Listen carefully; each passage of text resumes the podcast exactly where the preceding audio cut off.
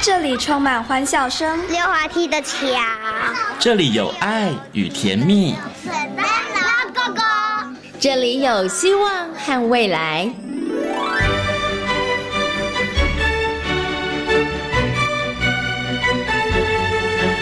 遇见幸福幼儿园，遇见幸福幼儿遇见幸福幼儿，遇见幸福幼儿园。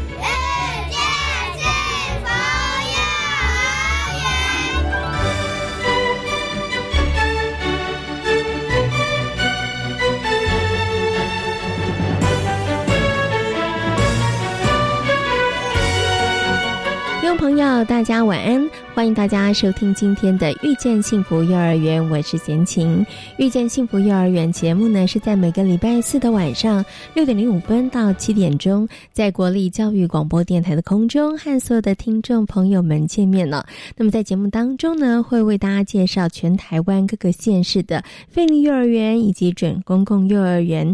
除此之外呢，也会在节目当中跟大家来讨论幼儿教养方面相关的问题哦。那么在今天节目当中呢，要为大家来介绍的是位在彰化县福德国小的福德飞行幼儿园。那福德飞行幼儿园呢，是由彰化县中华幼儿教保职涯发展协会来承接办理的。那么在今天的单元当中呢，就为大家邀请到张芳玲园长来跟大家分享园所的教学理念，还有精彩的课程哦。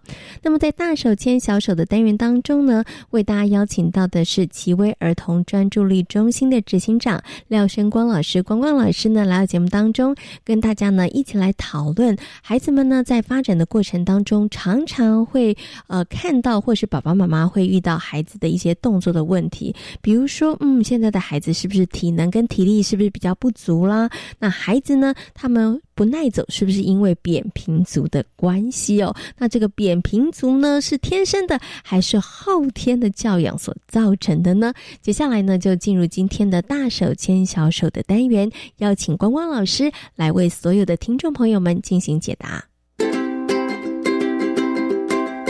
大手牵小手。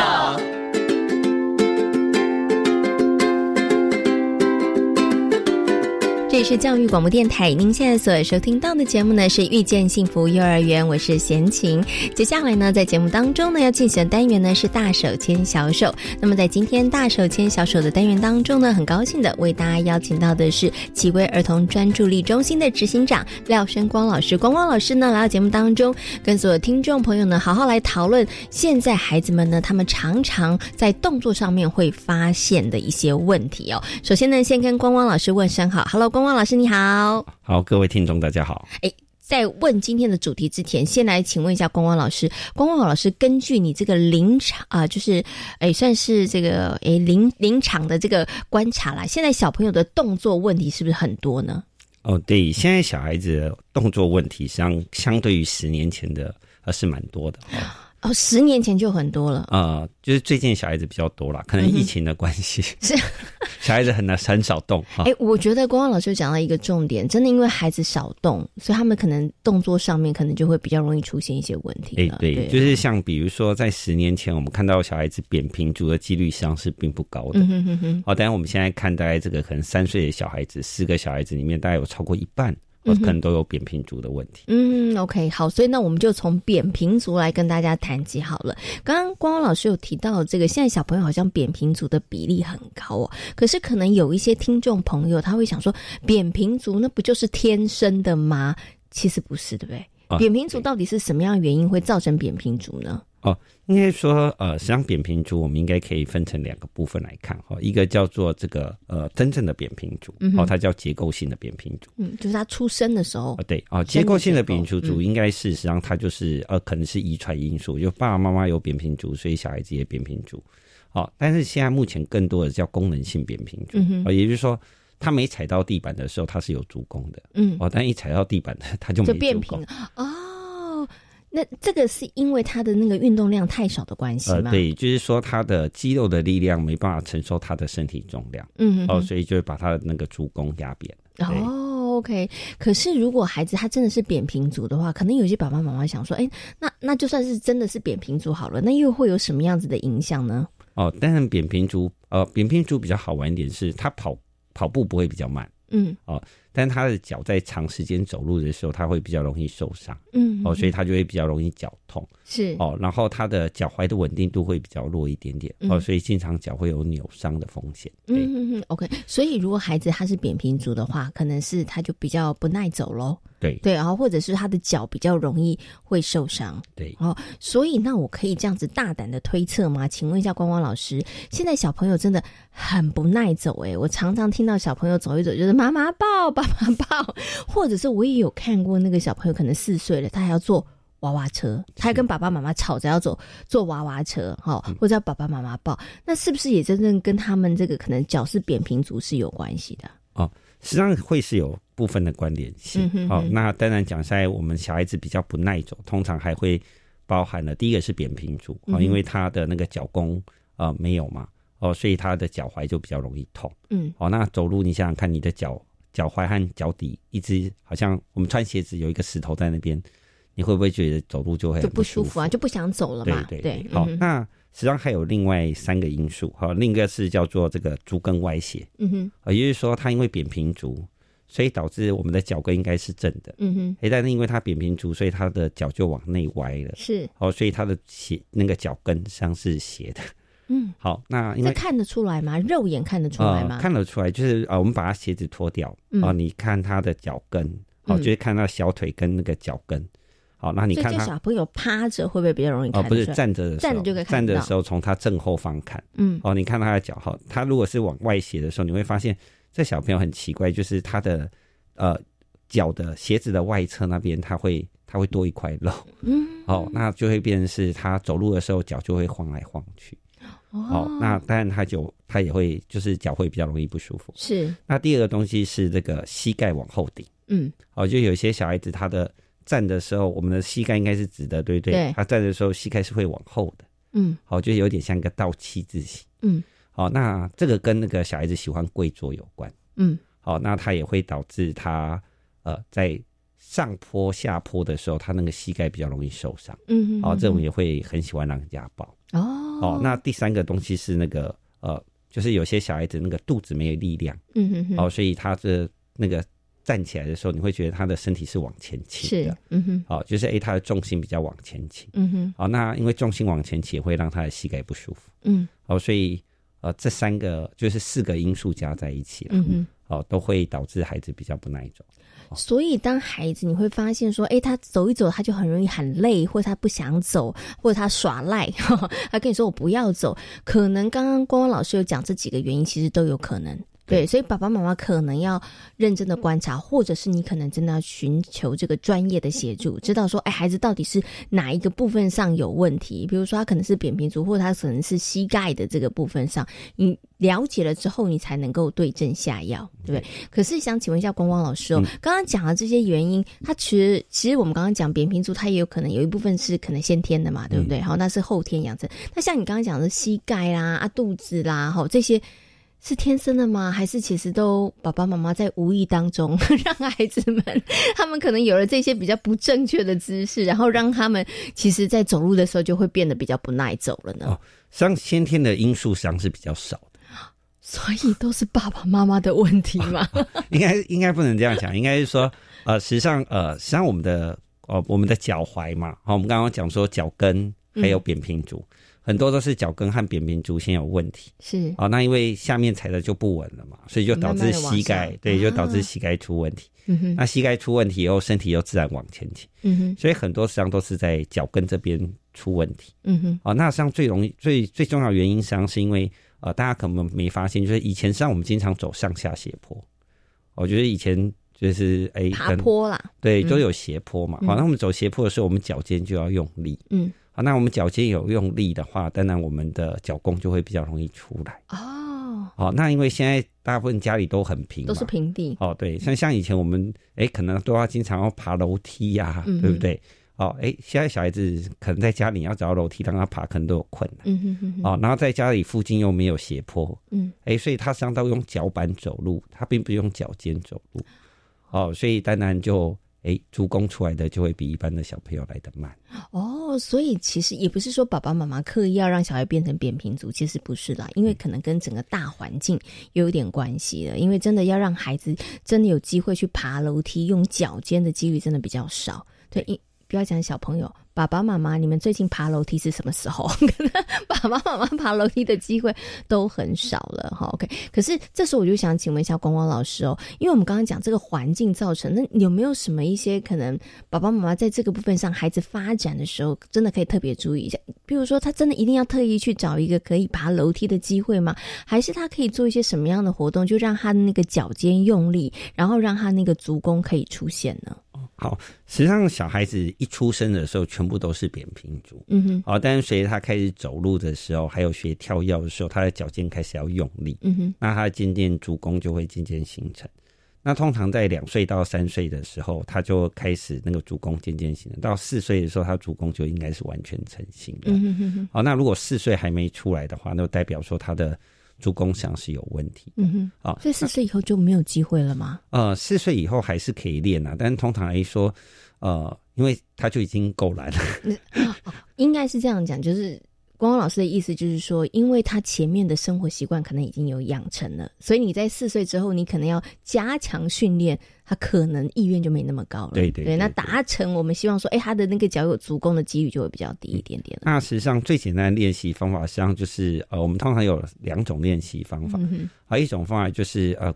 带他去走上下斜坡，嗯，哦，就是小孩子有些看到斜坡，在一两岁呃两岁左右，开始就会走，他就很想走上下斜坡，实际上他就是他自己在做练习，嗯哼，啊，所以爸爸妈妈不用很陡，大概十到十五度就可以了。所以像公园的小山丘其实也可以，对对对对，好对，然后就让他去走那个斜坡就可以。那那个第二就是爬楼梯。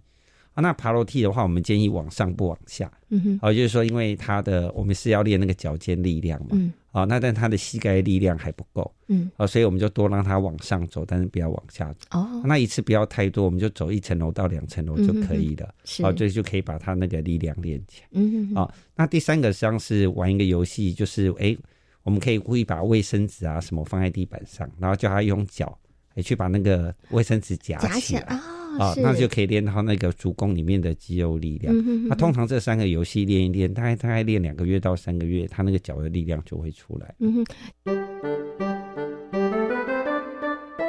请问一下，光光老师，大概几岁的时候开始可以给他练了？刚刚有提到，大概两岁以后就可以慢慢训练了，嗯，对不对？那是不是两岁之后，我们其实就可以开始缓步的？可能先是公园的小山丘，然后像刚刚讲的那个。脚夹卫生纸，我个人觉得是高难度啦，因为我也真的曾经夹过。像这个是不是应该差不多可能要三岁哦，左右四岁比较比较可以哈。两岁不要要求你的小孩用脚 脚趾去夹卫生纸，这个真的很困难了。两岁应该没有这个能力啦，这非常困难哈。那其实就是可以在生活当中真的把它当成是游戏啦。好的，走楼梯，然后爬小山丘，然后用这个脚趾头去夹这个卫生纸哈。对，那都可以。让孩子在这个足弓部分上面比较容易这个成型。那请问一下光光老师，如果我们像我们刚刚讲的，如果像他已经来不及了，四岁以后了，他真的是扁平足了，对不对？要训练也真的很困难。那我我们可不可以透过一些外在的力量协助？比如说，妈妈可能想说不耐走，帮他买一双好一点的鞋子啊，对，他会不会就比较能耐走？然后就比较不会一直哀哀叫，嗯，可以吗？啊，是可以的。好，就是通常来说，我都会跟爸妈讲说。扁平足是不用太担心，因为反正我们现在这个要走的机会实际上并没那么长。好，那像以前可能哎，我们一天最少要花三十分钟在四十分钟在走路上，哦，现在人大概只花五分钟吧。嗯哼，哦，所以呃，唯一的差别就是他的鞋子会比一般的小朋友贵。嗯，哦，就是他的鞋子可能里面需要有足弓垫。嗯，那第二个就是他的那个鞋跟的稳定度要比较够。是，好，那第三个就是它的那个粘扣带，我们通常小孩子可能一个粘扣带，或用松紧带的，啊，他可能要这个两个粘扣带，才能足够力量。是，哦，所以就是透过鞋子去给他额外支撑。嗯，好，那爸妈不用太担心，我们现在给他鞋子最重要的原因是避免他受伤的时候，他那个骨头会排列会跑掉。好，那只要在九岁之前保护好他，那因为他九岁。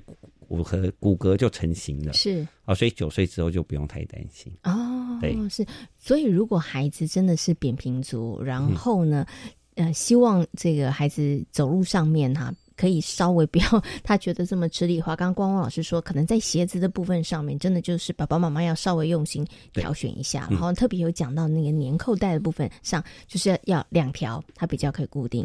然后在里面的部分上，可能要设计一个有足弓的部分。好，就是它不适合穿帆布鞋啦。嗯，我们那个一般那种布鞋，那个里面是像是功能鞋吗？呃，它就是有点像一般运动鞋就可以了。嗯嗯嗯，哦，但是它就是可能又不适合穿那个底整个是平的那一种。哦，因为帆布鞋大部分都是底是平的，哦，看起来很帅的那个可能就不适合。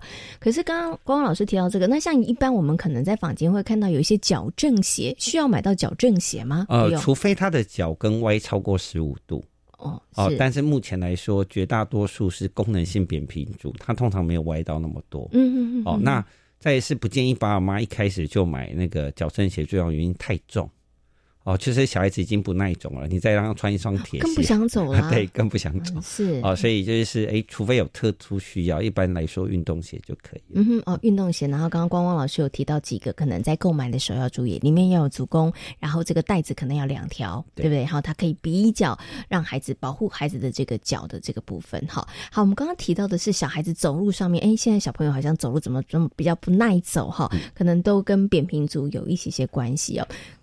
其其实除了提到这个走路之外，我还有一个问题想要请问公安老师，就是我发现小孩子不耐走之外，现在小朋友好像体力也不太好哎，对，体力不太好这件事情是因为缺少锻炼吗？还是说他们真的是什么样的原因造成现在小朋友体力没有那么好？就是他不止走路，他可能很容易一件事情他就有点疲累了，对。大概分成两个因素哈，一个叫先天的因素哈，先天因素叫做那个先天性的肌肉张力比较低，嗯哼，哦，也就是说，有些小孩子天生出来他那个肌肉的张力啊，他就会比较低一点点，我们就俗称的低张，嗯哼，啊，但是另外一种实际上是所谓的后天的，叫做肌肉耐力不佳，嗯哼，啊，也就是说，哎，他的肌肉耐力比较比一般的小朋友短。所以他就会比较容易疲惫。是 OK，所以一个是这个耐力天生的，对，天生的，然后一个是这个耐力不佳，对对不对？好，那请问一下光光老师，真的有这样的状况的时候，爸爸妈妈该怎么办？如果以以前的话，就觉得说啊，那就是操的不够，再多操一点，他可能就会越来越成习惯哈。因为我也真的这个访问幼儿园的过程当中，我也真的听到好多园长跟老师说：“哎，我们小朋友刚进来的时候，体力真的没有这么好哦，可能走三五分钟他们就会很累，或者就不想走。那我们就这样慢慢慢慢慢慢慢增加，可能一个学期之后，哎，发现小朋友可以整个公园绕一圈了。所以是真的每一天这样子周而复始的操练，真的会有帮助吗？嗯。就是如果是针对天生的那个低张的小朋友哈，可能就是你大量操练，他大概会死掉，好，因为他天生的天生的。啊，但这个比例非常低。嗯哼，好，那针对那个肌肉耐力不佳，就是比如说，哎，在家里都没有运动习惯，嗯哼，好，那我们就是可能就是每天好，或者是隔天，嗯哼，好，让他一天有大概三十分钟的呃动态的经验，嗯哼，好，那基本上来说，大概只要两个月到三个月，他的。他的力量就会增加蛮多的，嗯哼，哦，通常说大概三个月以后，基本上他体力就会有明显的改善。嗯哼，OK，好，所以如果他是肌肉耐力不佳的话，他真的是可以透过后天的慢慢慢慢的去训练，重点来了是慢慢慢慢，对，就是逐步逐步的这个增加，你会发现孩子其实时间只要稍微拉长一点，也可以很看到明孩子很明显的一个改善，可是。我就想请问一下光光老师，那如果是天生的那个低张怎么办呢？那我们就不管他了，我们就，let it go，那怎么办呢？哦，天生肌肉张力比较低的小孩子，他不是练不起来，嗯哼，只是他可能需要训练的时间就会比一般的小朋友大概多两倍的时间。是，我觉得大部分小朋友可能三个月肌肉力量就会起来，但他他可能需要半年的时间。嗯哼，对，所以就变成要花更长的时间了。对，好，这个时候一个问题来了。那因为孩子他可能天生的这个肌肉张力没有那么多，所以他其实做起来的时候，他其实就觉得有点吃力了。然后刚刚光光老师说，你要花更长的时间，这时候很容易产生一个状况，就是亲子冲突，就是小朋友就觉得我就不喜欢做，或者是我就很不能做这个，可是。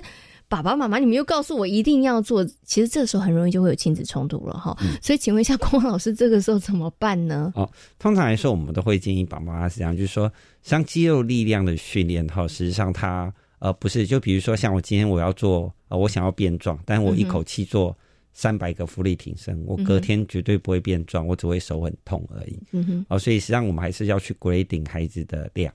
嗯，哦，比如说，哎，他今天可以做到五分钟，哦，我们就可能就是呃，先让他做五分钟，然后等到下个星期，我们就再增加好三分之一的量，哦，可能就会变成是五分钟乘以三分之，在就是在等于三呃一又三分之一嘛，嗯就增加三分之一的量。嗯那你渐渐就是慢慢逐渐增加，哦，通常来说实际上很快了。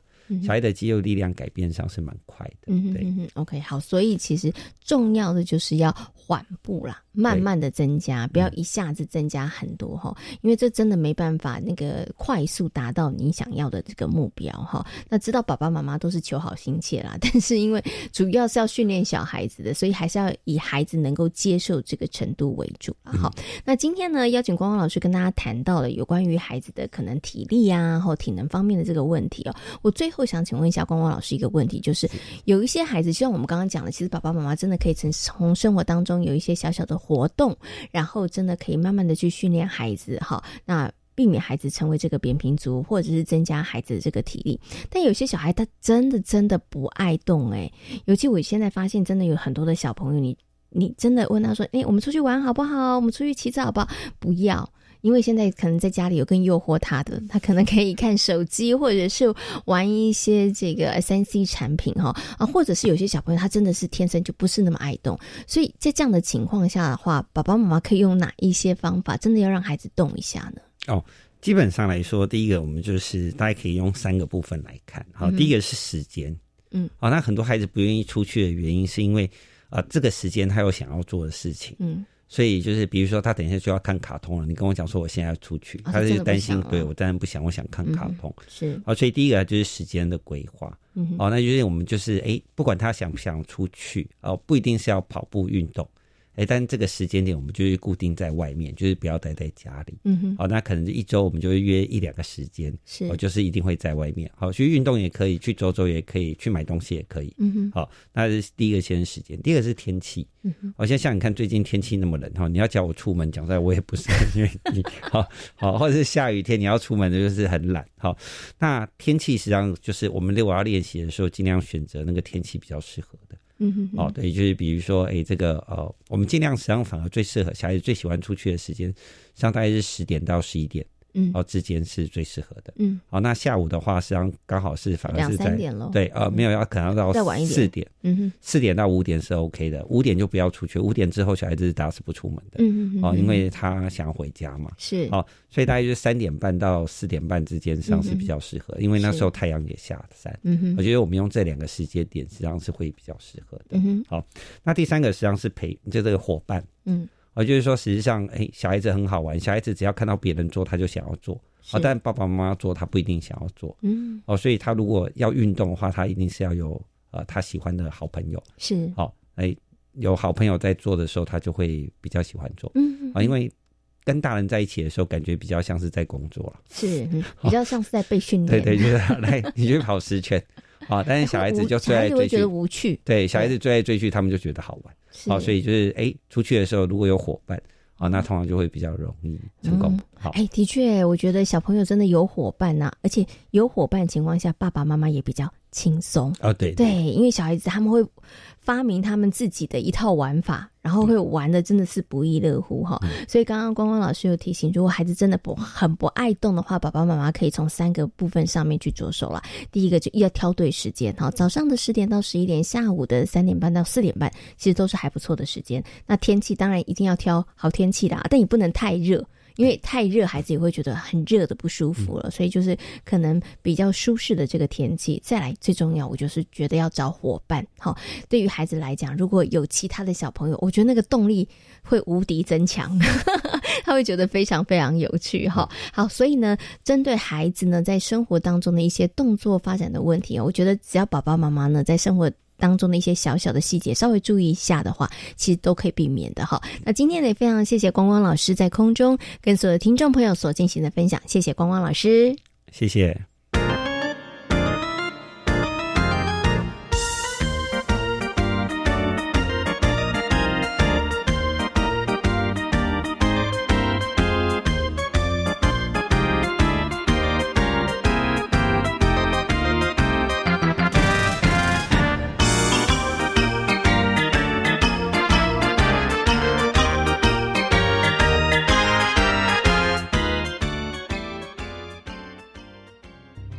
是指挥中心罗义军。若曾接触确诊者或自觉有风险且出现发烧或呼吸道症状，就建议快筛。快筛阳性者可透过视讯诊疗或前往社区筛检站与医疗院所，由医师视讯或现场评估确认。如符合六十五岁以上或慢性病等条件，由医师评估后开立药物，请遵照医嘱服药。疫苗打三剂，一起做防疫。有政府，请安心。以上广告由行政院与机关署提供。嗨，大家好，我是阿红上菜的陈红，非常感谢您收听教育电台的阿红养生厨房这个节目呢。最主要的就是要跟大家一起来推广食农教育。另外呢，我们也要告诉大家，从产地到餐桌，怎么样去把厨房取代药房。希望大家能够锁定在每周二下午六点零五分，国立教育广播电台由阿红所为您主持的。阿红养生厨房。育儿津贴不排付了。虽然我的家庭综合所得税率二十趴以上，但是从今年一月一号开始，可以申请零到未满五岁的育儿津贴喽。我小孩五岁还没入学，也没就读一般私立教保服务机构，可以请领就学补助吗？五岁到未满六岁的幼儿虽然没有就学，但是也可以请领就学补助哦。我们赶快上教育部全国教保资讯网了解相关资讯。以上广告是由教育部提供。大家好，我们是台湾弦乐团，我们都在教育广播电台。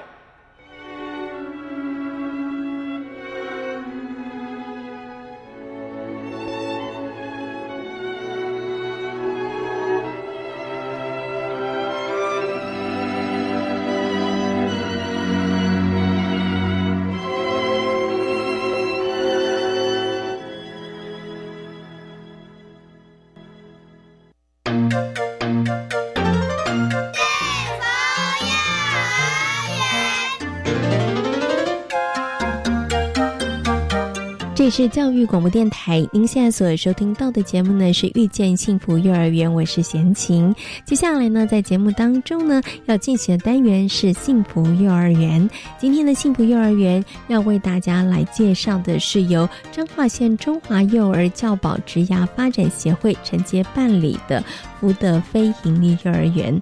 福德飞鹰幼儿园呢，目前总共有大中小两个混龄班级，共有六十名的学生呢。那目前呢，是以学习区教学为主哦，让孩子们可以尽情的探索，然后再依照个人的能力跟嗜好来发展哦。那么在今天的单元当中呢，为大家邀请到的是张芳玲园长，跟大家来分享园所的教学理念跟精彩的课程。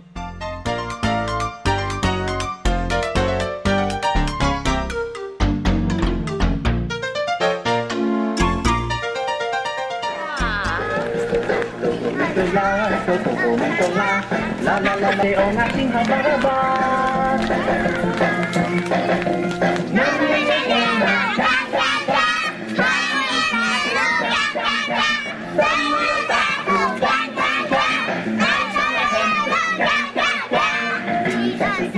今天幸福幼儿园的单元当中呢，先请来到了位在彰化福德国小内的福德飞利幼儿园，很高兴呢要为大家访问到的就是我们福德飞利幼儿园的张芳玲园长，邀请我们的园长呢来跟所有的听众朋友好好介绍福德飞利幼儿园。Hello，园长您好，好，你好，大家好。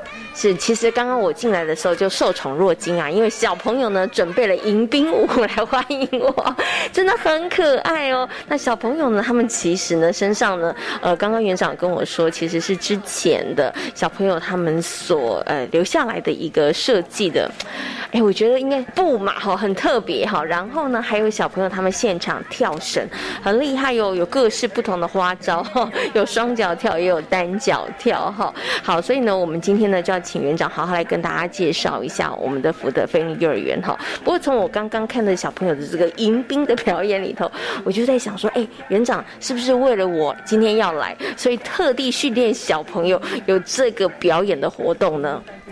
呃，这这个舞基本上就是我们上个礼拜有期末成果展，还有刚好就是呃年末有一个呃跟国小一起配合的圣诞节的才艺表演活动。那我们孩子呢，平常因为呃呃就是可能会有一些跳绳的游戏呀，所以孩子他们决定我们要来表演跳绳，然后结合我们的呃科语生活学校里面的布马舞，然后把它编成一个这样子的表演。那我们也希望呃很多机会可以让孩子来展现他们自己，嘿，把他们练习的成果给可以给所有的人看，也一方面在这个过程可以增加孩子一些呃自信啊，嘿，让他们知道说，哎，我们原来练习这一些其实可以可以当成一个表演，嘿，让孩子呃展现他们他们的机会了，对，所以就是说呃我们就。决定今天把它也当成迎宾舞，嘿，来欢迎我们是教姐来到我们学校。是。所以其实啊，刚刚园长有跟贤琴谈到，就是很希望学校这个部分上面，我们可以创造很多的机会，也可以孩子们让孩子们把他们的这个才艺或他们所学的展现出来。所以刚刚呢，我看到的小朋友，哎，跳绳跳得很厉害，或者他们这个步马舞呢，其实呢表演的也非常精彩哦。倒不是刻意为了我哈，那也不是之前刚刚呃园长所说的，一定是为了那个活动，只是孩子们他们平常在课程当中，其实就是把课程当中所学的累积，然后展现出来而已哈。好，那我想呢，就要请我们的园长好好跟大家来介绍一下福德飞鹰幼儿园。其实刚刚我有提到，它就位在这个彰化的福德国小内。那其实我们就周边的一些资源，或者是我们跟社区的这个连接的部分上面，园长可以先帮大家做一下说明吗？呃，福德飞幼儿园在一八零八年成立哈，然后我们的周边呐，我们周边其实福德是在位于呃整个彰化的植栽区的重要的部分，嘿，我们其实离田尾非常的近，所以施小姐你刚进来应该可以看得到我们学校很多的花草，哎，那这些花草其实是今年在圣诞节的时候家长提供的，哎，学校就变得很很美啦，很美，对。那除此之外，呃，因为这个地方其实也比较属于偏乡的地方，所以老人非常的多。那福德呢这边的资源就是我们会跟社区的这些公餐的地点，然后跟老人互动。那也因为我们在国小里面，所以我们也会跟国小参与一些国小的活动，对，然后也让社区的人可以进来一起参与，让社区可以变得更热闹。嘿，是。所以这个福德飞鹰幼儿园，它就成为了一个据点，可以连接大家彼此，然后呢，把这个社区资源带进来，然后呢，成为一个很好的这个管道。像刚刚的园长有提到了，就是在这个园所的这个周边，其实我们有社区服务据点，那有还蛮多的长辈朋友的哈。所以以这个幼儿园来讲，其实我们怎么样去跟这个社区服务据点的长辈朋友们进行一些互动，是有固定的时间呢，还是说，哎，有一些？特殊的活动的时候，我们会做一些互相的交流或者是联谊呢。呃，基本上我们每个月都会到社区去走走。那有趣的是，当我们呃走到社区的时候，老人家要是听到有孩子，听到我们出现了，其实，呃，这些阿公阿妈是会跑出来的，因为我们的孩子会很热情的跟阿公阿妈打招呼，他们会非常的开心。那呃，跟社区据点的活动，呃，基本上就是说，呃，我们只要有走到的时候，我们基本上他们有活动，我们就会进去跟他们呃互动。譬如说，孩子呃，我们平常喜欢唱歌跳舞。我们可能就会唱歌跳舞给他们看，那阿公阿妈就会很开心，然后跟他们，譬如说帮他们呃捶捶背啊，嘿，做一些互动哈，那。除此之外，譬如说，呃，社区他们有一些，像他们之前有办理一些，呃，他们自己社区的音乐发表会，他们就阿公阿妈呢，就到我们学校来表演给我们看，或者是我们也曾经走到那里去，然后呢，跟他们一起参加他们的音乐课，嘿，那其实就是创造老人跟孩子互动的机会，嘿，是。听起来很像双方彼此都是最佳的应援团。好，有活动的时候，我们都会去鼎力相助哈。然后真的是创造那个机会，然后可以彼此来陪伴哈，真的很棒哈。不过刚刚其实我有先问一下园长，园长说，哎，我们现在属于那种机动型的哈，反正有活动，我们就时间上面可以的话，大家就彼此互相这个配合哈。好，刚刚呢，其实园长有稍微呢把这个福德菲尼幼儿园所在的地方，然后还有我们周边的一些资源，然后怎么样跟跟社区连接，跟大家做一个分享。但是刚刚园长没有提到一个，我一定要赶快来问一下，就是呢，其实，在福德菲尼幼儿园呢，他在推动课语的这个部分上面，真的也是不遗余力哦，而且还协办了一些课语的比赛活动哦。那在这个部分上面，它是有什么样子的一个渊源哈？所以其实我们会在课语的部分上面，其实会着力比较多一点呢。呃，永靖这个地方是福老客，那我们在地呢附近呢也住了一位客语的新传师，也因为这个机缘，我们开始了客语的课程，所以在呃一百零九年开始，好一百一百零九年一百一十年，我们申请了两年的客语生活学校，那也请新传师进来教孩子讲客语，然后跳步马舞，那呃今年呢新传师他办了，嗯。线赛就是呃课余的朗读的线赛，然后邀请我们的孩子参加。那我们的孩子其实很棒哈，他们不怕上台，然后他们就练习，然后呃。参加比赛，然后成果也还不错，对，就是你看又是一个要善用资源的好例子，对不对哈？因为发现哎，真的周遭有这样的一个资源，然后就把它带入在学校里面，然后也让孩子们的学习的呃面向上面可以更宽哦。不过我想请问一下园长哦，因为大家常都觉得说，哎，小朋友学语言呐，到底要怎么学？因为可能很多的大人他们对于学语言的印象比较刻板，都会觉得说，哎，老师拿一个课本，然后在那边教哈，然后。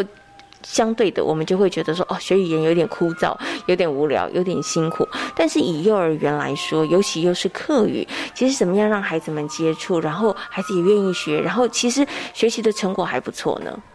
呃，其实，在课语的第一年，我们办了比较多的活动，比如说美食啊，或一些 DIY 的活动。所以，呃，其实老实说，我们的老师也都不会讲课语。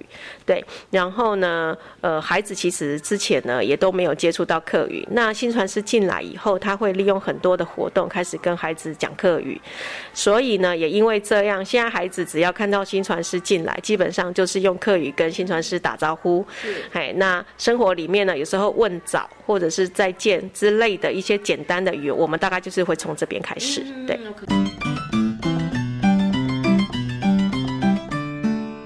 刚我们提到的呢是福德菲尼幼儿园呢，他们其实在课语的这个部分上面哈也着力蛮多的。那我接下来要请园长跟大家谈到的，也是我们福德菲尼幼儿园一个算是还蛮大的特色。我刚有看到小朋友会跳绳，很厉害，而且呢，刚刚呢园长在我旁边说，哦，小朋友跳随便他们，他们那个姿势都是自己想出来、自己设计出来的哈。所以在福德菲尼幼儿园，其实每一天也非常重要的就是有一个大肌肉活动的时间哈。好，那这个部部分。上面是不是可以请院长跟大家分享一下？呃，我们的大肌肉呢是早上每天早上九点以前一入园就开始进行大肌肉活动。会有这样的安排，是因为我们发现孩子静不下来，是因为他们动太少了。那呃这几年下来，我们让孩子动一动以后再进教室，发现孩子他可以比较能够呃稳定下来，然后进入一整天的学习。所以我们早上的肢体的大肢体活动就会变得是让孩子调整心情也好。好，或者是发展他的大肢体的的一些发展也好，还变成一个很重要的时间。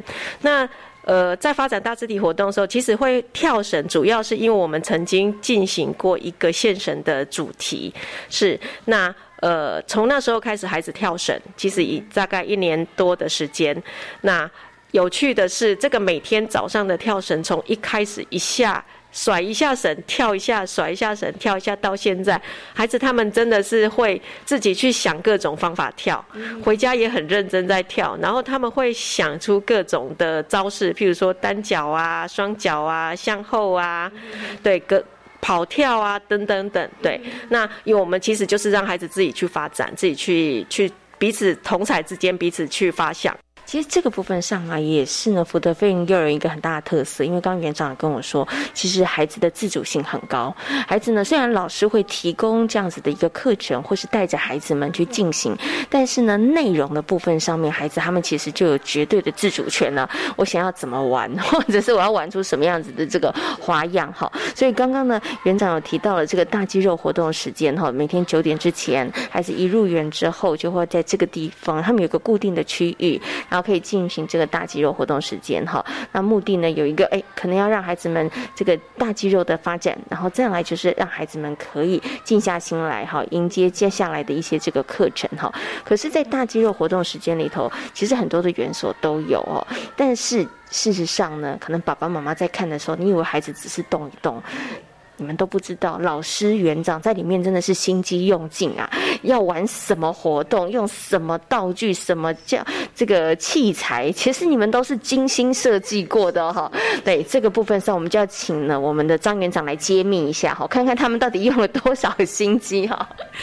其实每年的学习末之前，我们就已经开始在规划下学期的大字体活动。是那大字体活动。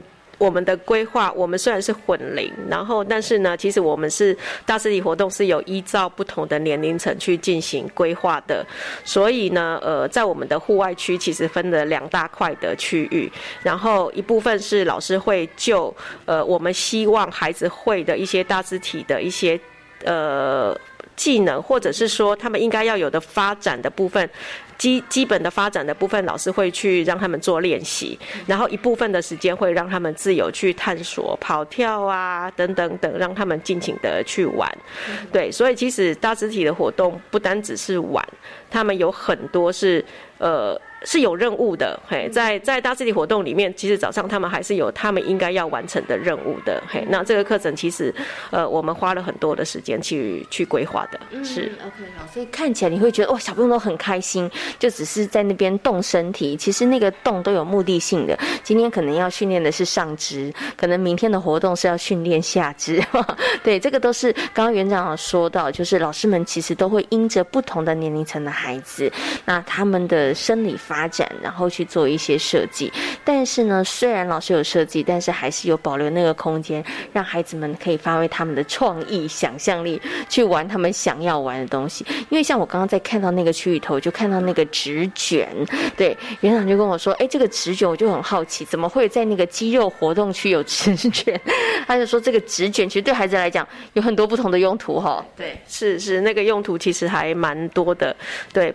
呃，孩孩子有时候他们会自己拿来当一个走道，嘿，然后走在上面，其实那是一个很平衡的一个练习，因为那个会是会滚动的，嘿，所以其实孩子其实他们有各种的玩法，是，对，好。所以有的时候会走在上面，有的时候会排成一排，对哈。所以就看孩子的那个创意，就在那个部分上面做一些展现了哈。好，我们刚刚呢为大家介绍的是福德菲尼幼儿园的一个大肌肉活动时间哈。好，那一个小时小朋友呢跑跳，然后呢结束之后就开始要进入课程了。其实呢，在几年前呢，福德菲尼幼儿园主要是以主题跟学习区为主哈。对，但是呢，刚园长跟我说，哦，先请我们从这个学期开始，我们全部都。把改成学习区，哎，想请问一下园长，为什么会有一个这样子的改变呢？其实，在进行课程的时候，主题加学习区，呃，老师会觉得说，好像呃两个部分要进行，其实很很忙，然后没有。没有办法把某个部分做到他们想要的一个成果。那在经过这一两年课程跟专业辅导，呃，跟辅导老师的一个规划之下，我们决定今年开始转呃学习区取向的一个课程。对，那呃。学习区其实对我们学校老师并不陌生，因为我们其实有进行一段时间了。不过从去年开始，我们决定要转学习区的时候，我们呃五月开始规划学习区的课程，我们花了很多的时间在规划跟修正。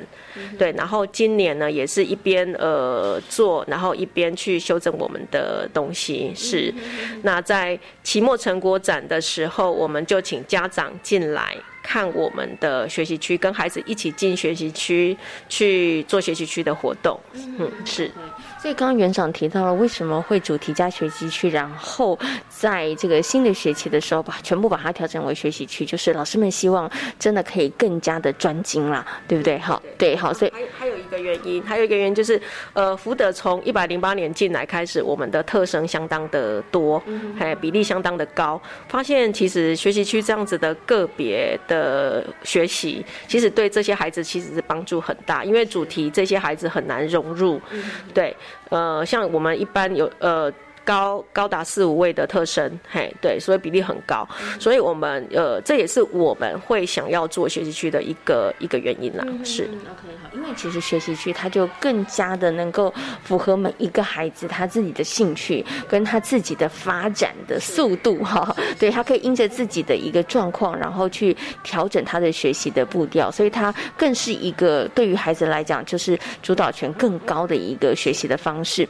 但是呢，我就想请问一下可能有一些家长他就会担心啊，以前我们还有主题的时候，还可以看得出来小孩子哈，那也比如说一个学期学期末的时候，可能可以带个成品，或者是呃对于某些事物的了解，但学习区感觉好像比较不行啊，所以所以呢，是不是刚开始的时候也会有一些家长会有一点点的担心，或者他们不了解，是不是也是因为这样，所以你们在期末的时候，真的也让家长们进入到学习区里头呢？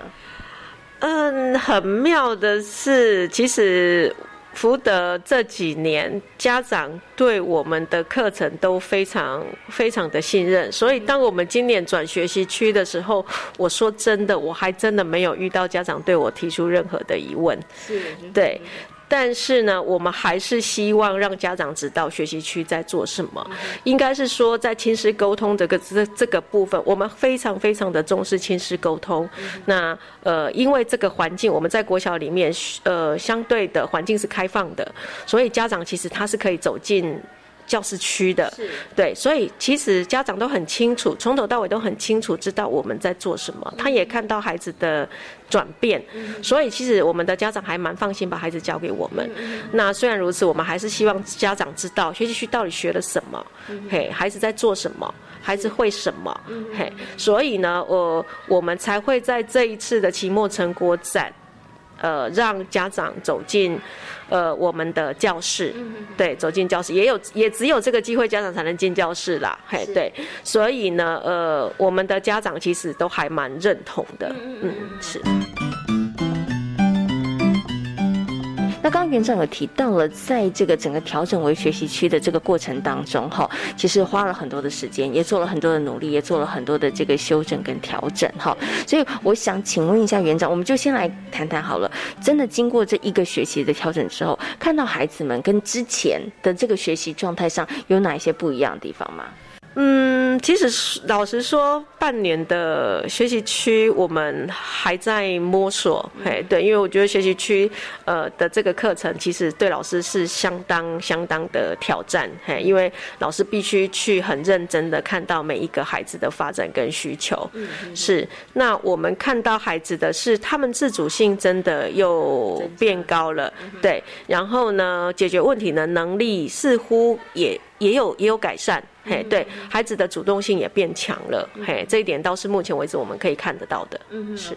其实真的学习区老师的引导非常重要，而且其实老师真的要眼观四面，耳听八方，因为你要非常了解每一个孩子，他们可能都在不同的进程上面。对，那老师要很清楚的知道，哎，这个孩子我应该在什么时候给予什么东西哈。所以刚刚园长有提到，其实学习区不是大家所想的，哎，好像就是小朋友各自去找自己喜欢或是感兴趣的区域，其实看起来。表面上是这样，但是老师们在鸭子划水做很多 事情，可能是家长们不晓得的哦。可是我想请问一下园长啊，因为这也是在学习区里头，可能有一些家长嘛，他们会担心的。好像您刚刚讲，哎，孩子他的自主性高了，然后孩子问解决问题的能力好像也提升了。可是当孩子自主性高的时候，有的时候孩子就是。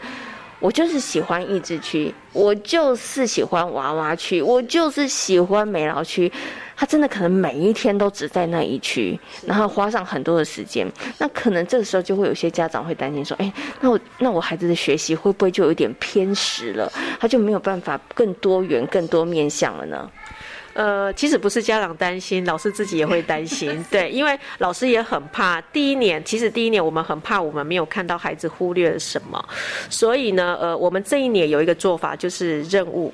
我们给孩子每一个学习区，或者是说呃每一个呃学习呃面向的任务，然后我们会希望孩子，我们有一个任务本，有一个任务的一个单子，然后让孩子。知道说，我今天他在每天在学习区之前，他要先去看我今天想要挑战哪一个任务。那这些任务其实就是老师要给孩子的基本能力。那所以他基本能力有了，其实后面他要到哪一区，基本上应该都是让孩子自主了。是，这大概是我们目前的做法。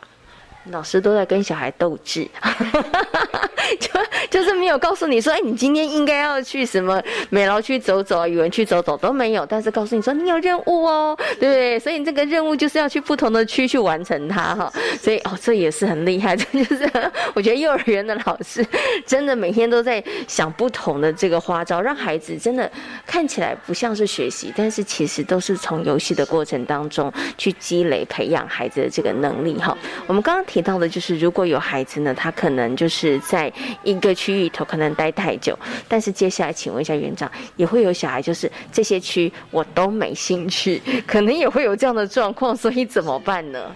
呃，其实这也就是在任务的部分可以去解决，因为呃，因为孩子他们在挑战这个任务的时候，他们是每天先去看。所以等于是说，呃，在这个时候，我们就在教孩子去规划跟检视，他每天就必须去检视他自己的工作内容，他哪个部分完成了，他哪个部分没有完成。那其实，在经过这一些任务的挑战之后，我们有发现，其实孩子比较容易找得到他自己的兴趣，因为他每一个方面他都必须去涉略，他去做了。他才知道说，哎，哪个部分可能他觉得有趣了，对，所以呃，如果真的遇到了孩子都不知道该如何选区的时候，这时候就是老师介入了，可能老师就会再给他新的任务，然后让他继续去完成。对，那目前我们其实看到孩子在学习区里面其实是很很忙的，嘿，他们其实参与度是很高的，嘿，是。所以就是刚刚园长说的，其实老师其实是很辛苦的，因为老师真的要很仔细的观察每一个孩子，因为可能每一个孩子他们的这个发展跟他们的喜好跟他们的投入程度其实都不太一样的哈。所以刚刚园长老师提到，就是哎，如果小朋友真的这些都没有兴趣的时候，那老师可能会介入的稍微深一点点哈，可能要去引导他了哈。好，所以呢，虽然是学习区，看起来好像老师比较轻松，其实没有，老师其实。这样，老师更忙哈，因为他的记录跟他的观察，可能他真的针对每一个孩子，要更加的去量身定做一些这个可能引导的一些方式哈。好，我想最后呢，要请我们的张院长跟大家谈一下哦，就是呢，福德飞鹰幼儿园从一百零八年成立到现在，好，其实已经即将要满四年了，对不对？好，那我们在学习上面，呃，就是在整个教学部分上面也做了一些调整。那除了这个教学部分上调整之外，我们接下来还有哪一些的？方向跟目标是我们接下来想要去努力的呢。呃，其实我们希望就是说，呃，在大字体的活动的发展。或许它会是成为我们，我们会希望它变成我们的特色之一。那还有就是，呃，福德其实真的就是在此灾区，嘿，我们会希望在自然的探索的部分，可以再呃多一点孩子的体验。是，所以这个可能就是我们未来会会想要走的方向啦。是是，嗯。所以你刚刚提到的这个大肌肉的活动的部分上面，想要请我成为我们的特色，但是我听园长您刚刚前面讲，我就已经觉得做很多事了。所以，所以接下来会，其实他是想要在朝哪个部分上精进？是在活动的内容上面吗？我想应该就是说，呃，应该是说我们现在看到孩子的跳绳的发展，对，我们会希望让他是可以继续发展下去的，对，让他成为我们的特色之一。因为其实两年下来，我们现在看到的是，呃，刚是小姐您看到的是我们的大班，对，那我们的小班其实。跟我们的中班也非常非常的厉害，所以我们其实对他们呃非常的期待。嘿，他们现在也发展出了跳绳的两人跟三人的游戏了，是，所以我们慢慢的我们会希望这一块可以看到孩子不同的发展。嘿，对，然后给呃比较小的年龄层。他们一些发展的机会吧，对，因为孩子已经玩到这个状况要停，就觉得很可惜。是是是，好，就是以前呃已经在做的要继续延续那我们希望除了可以延续之外可能它可以再更精细一点点哈。好今天呢也非常谢谢呢我们福德非尼幼儿园的张芳林园长跟大家所做的分享谢谢园长谢谢您谢谢谢谢谢谢大家。在今天遇见幸福幼儿园的节目当中呢，为大家邀请到了奇威儿童专注力中心的执行长廖生光老师，跟大家分享了孩子常见的一些动作方面相关的问题。那么在节目当中，也为大家介绍了位在彰化福德国小的福德飞盈利幼儿园。感谢所有的听众朋友们今天的收听，也祝福大家有一个平安愉快的夜晚。我们下回同一时间空中再会喽，拜拜。